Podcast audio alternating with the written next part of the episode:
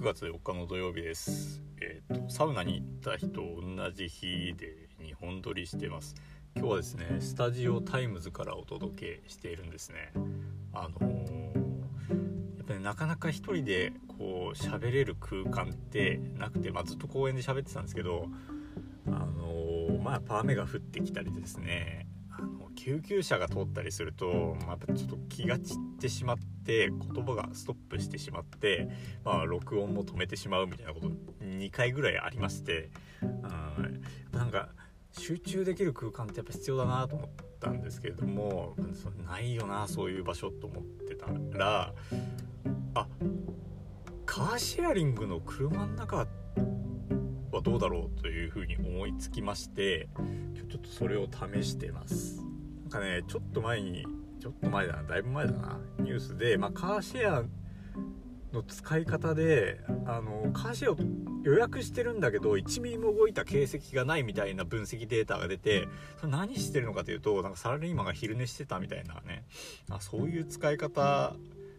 もうカーシェアリングにあるんだみたいなあのニュースがあったんですけどまあなんかそれと似たような感じですね。でもあのー割とこの、まあ、運転席にま座ってるんですけどあのーなんかフロントウィンドウから見る景色が まあラジオブースっぽいっちゃラジオブースっぽいかもしれないですね。うん。最初入った時にあのカーシェアの車ってなんかいろんな説明をなんか音声ガイドがしてくれてなんかエンジンのかき方とか鍵の位置とかあの言ってくれるんですけど普通はあのすぐエンジンかけて運転するんであのあんまり気にしてなかったんですけど黙って乗っただけだと延々にそれ言い続けるんだなってことが今日分かって、まあ、一回エンジンかけてあの運転する素振りを見せてもう一回ちょっと止めたって今に至るっていう感じですね。はい、あのーすごい15分から予約できるんで、まあ、ちょっと2本取ろうと思って10分ぐらいの2本だとまあ一応45分ぐらい予約しとくかと思ってあの予約したんですけれどもまあ車空いてればねすぐに予約取れて乗れるし、まあ、それであの600円とかそんなもんなんでまあちょっとこれえっとなんかすごい声がワンワン反響してるとかなければ割とありかなっていうふうに思ますであのなんですかね。わざわざその2本撮りにして喋りたかったのはですねなんかまたまたつまらぬものを切ってしまったみたいな感じでなんか子供を叱ってしまったというのがちょっと連続しまして、うん、それはなんか、まあ、ほんと大したことじゃないんですけどあの朝あのトイレの練習をまあ下の子がしていてあれできないんだけど、まあ、トイレに座って雰囲気を雰囲気から入るみたいなねとやっててでまずもうそれがあのもう家をまあ会社があるんで家を出なくちゃいけないっていうもう間際にトイレに行くって言って座らせたはいいけれどもまああのまあ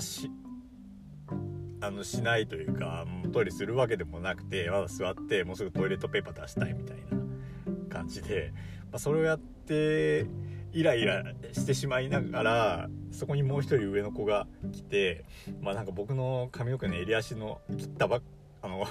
バリカンで買ったばっかりだったんでジョリジョリ気持ちいいみたいな言っててその頭触られてもうなんかそのダブルでイライラして「ふざけんな!」みたいなの言っちゃって、まあ、それが一つとあとはこうこれもやっぱ朝なんですけれどもあの歯磨きをねあの歯磨きをさせるというか、まあ、僕が磨いてあげるのが朝の担当なのであの2人の子供の歯磨きをするんですけどもまあ素直には来ないんでなんかどっちか割とすぐに磨けそうな方なんか遊び塗り絵してるとかなんか本読み始めてるとかだとちょっとなかなかもう歯磨かせるよりもそっちに集中しちゃってるんでまあなんか割と何もやってない方から捕まえて歯を磨いていくんですけれども片方ね磨き終わって、まあ、下の子の歯を磨き終わってでうがいの前に下の子あ上の子の方もねあこれ磨けるチャンスだと思って先にこう両方磨いちゃってからあの上に連れてこうと思って上の子磨き始めたんですけど終わったら、まあ、この下の子がねあの歯磨きをどこかへですねまあ投げたのか隠したのか分かんないんですけどもないんですね歯磨きが。でもうこれもまあ朝あの出社しなくちゃいけない時間との戦いの時なのでもうどこにどこにやったんだと、でも喋れないんであのそんなにねあの答えられないんですね。答えたくても多分答えられないんだと思うんですけども。でもなんかパッとなんか投げてどっかに飛ぶようなテレビの裏とかまあおもちゃの入ってる引き出しとかバーッとあげたけど、まあ、パッと見つからなくてでももうほんと分刻みでもう出社が迫ってるみたいな感じでもう知らんっつってつまりバトンタッチしてもう歯磨きはもう途中で頓挫してあの僕は家を出てしまったんですけどもあーなんか本当になんかつまんないことで起こってしまったなと思ってなんかねあのもやっとした気分になってであの叱るってまあ大きく2パターンあって、まあ、1つは、えっとなんかやっちゃいけないことをやった時ですね。なんか物を投げるとか人を叩くとか、道路に飛び出すとか危険なね時がまだ一つともう一つは、まあ、あのやんなきゃいけないことをしないみたいなパターンですね。あのまさにその歯磨きをしないとかあの着替えをしないとかあの片付けをしないとかですねでこの2つ目のパターンって割とね早くしなさいっていうような怒り方をすることが、まあ、僕も妻も多分世の中のいろんなお父さんお母さんがそうじゃないかなと思うんですけどもあの、まあ、早くしなさいって、まあ、よくよく考えると何でかっていうとそのさっき僕の出社だったり幼稚園に行かなくちゃいけなかったり買い物に行かなくちゃいけない風呂に入れなくちゃいけない夕飯の支度をしなくちゃいけない寝る準備をしなくちゃいけないって、まあ、なんかやっぱりいろんな時間に追われてるがために早くしなさいと言っていて本来、片付けるのも、ま、掃除をしなくちゃいけないからあの片付けなさいって言いながら、まあ、あの片付けることが目的になっている場合はもう早くしなさいと怒りながらもなんかもう自分で片付けちゃったりっていうこと起こるんですけども本来子供が片付けることを学ぶために、まあ、やらせてることであれば、まあ、時間がかかっても本来は自分でやることを、まあ、見届けるようなことをしなくちゃいけないと思うんですね。早く片付けなさいとか早く着替えなさいとか早く食べなさいとかってまあぶっちゃけ子供の感覚では早くする必要はないなっていうふうに思って、まあ、早く食べるよりもちゃんと残さず食べた方がいいし着替えも早くしなさいっつってこっちが手を貸すよりは自分で頑張ってやってるんだったらばあの時間をとってあの自分のタス自分でできるような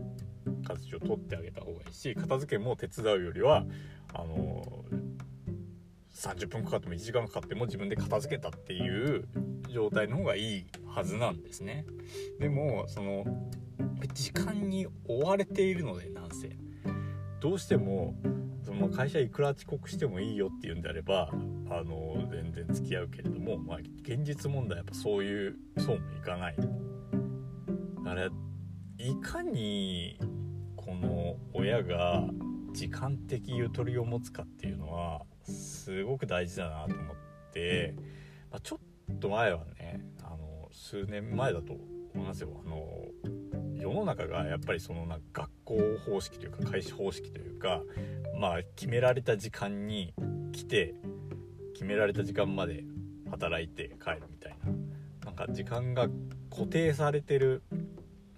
状況だったんですけど、まあ、今フレックスだったりとか、まあ、リモートワークも多分その部類に入ると思いますけども割とその自由度が上がってきてる社会になってきたのでやっ